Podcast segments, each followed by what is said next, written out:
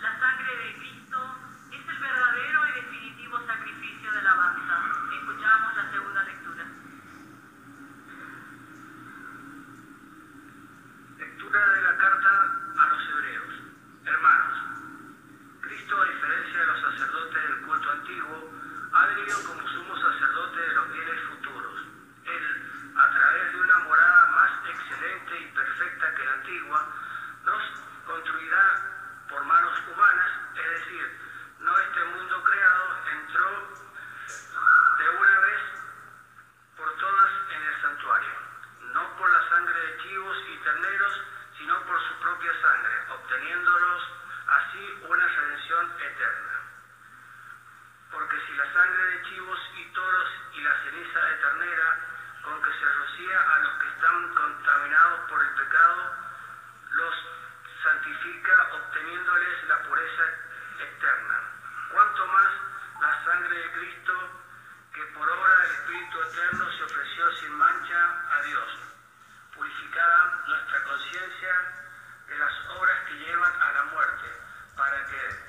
permitirnos tributar culto al Dios viviente.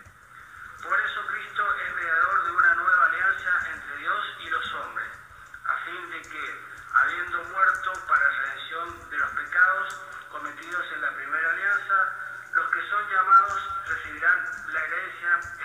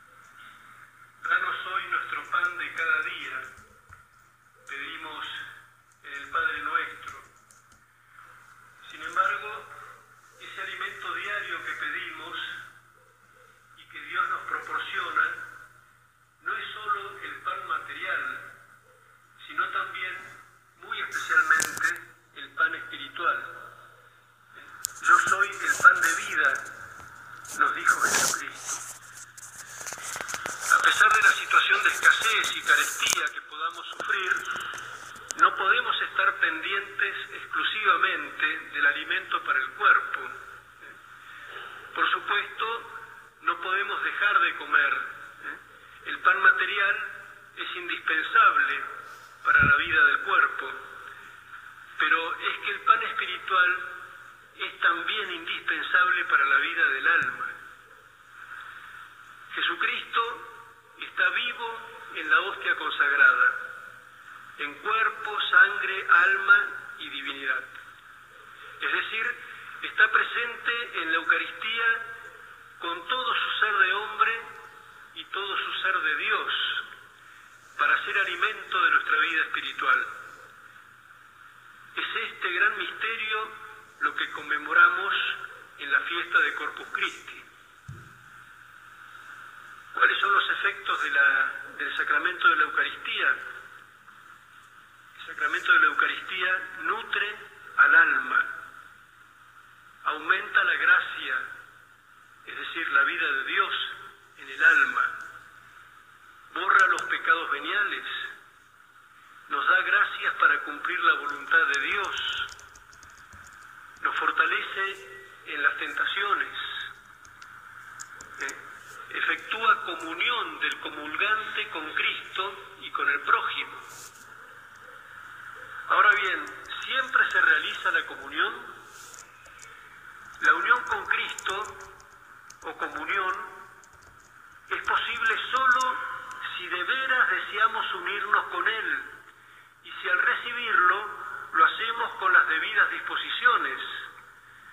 Si no tenemos las actitudes correctas de fe y de deseo de imitar a Cristo y de unirnos a Él, no se realiza la comunión.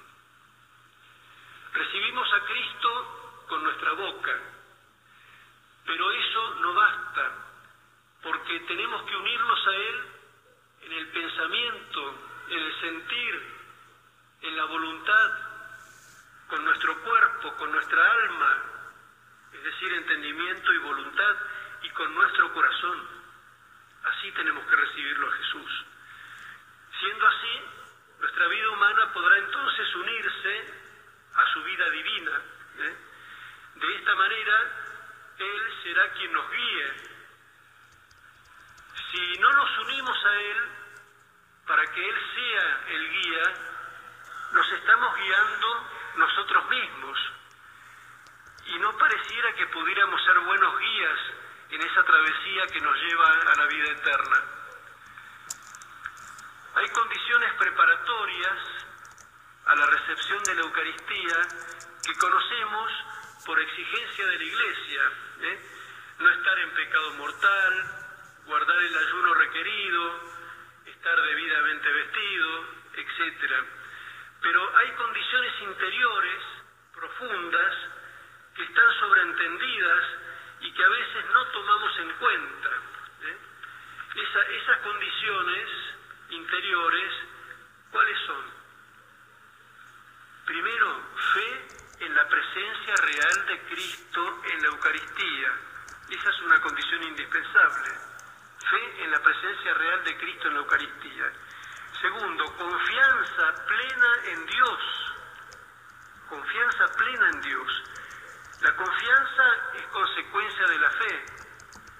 Fe y confianza en Dios son como dos caras de una misma moneda. hay fe sin confianza y no hay confianza sin fe. Y otra, otra condición es la, el abandono y entrega total a Dios. ¿Eh? Sí, fe, confianza y abandono y entrega total a Dios. Al tener plena confianza en Cristo, podemos entregarnos a Él sin reservas, totalmente, eh, a todo que Él eh, tenga dispuesto. Bueno, todas estas disposiciones de parte nuestra permiten que haya común unión o comunión. ¿eh?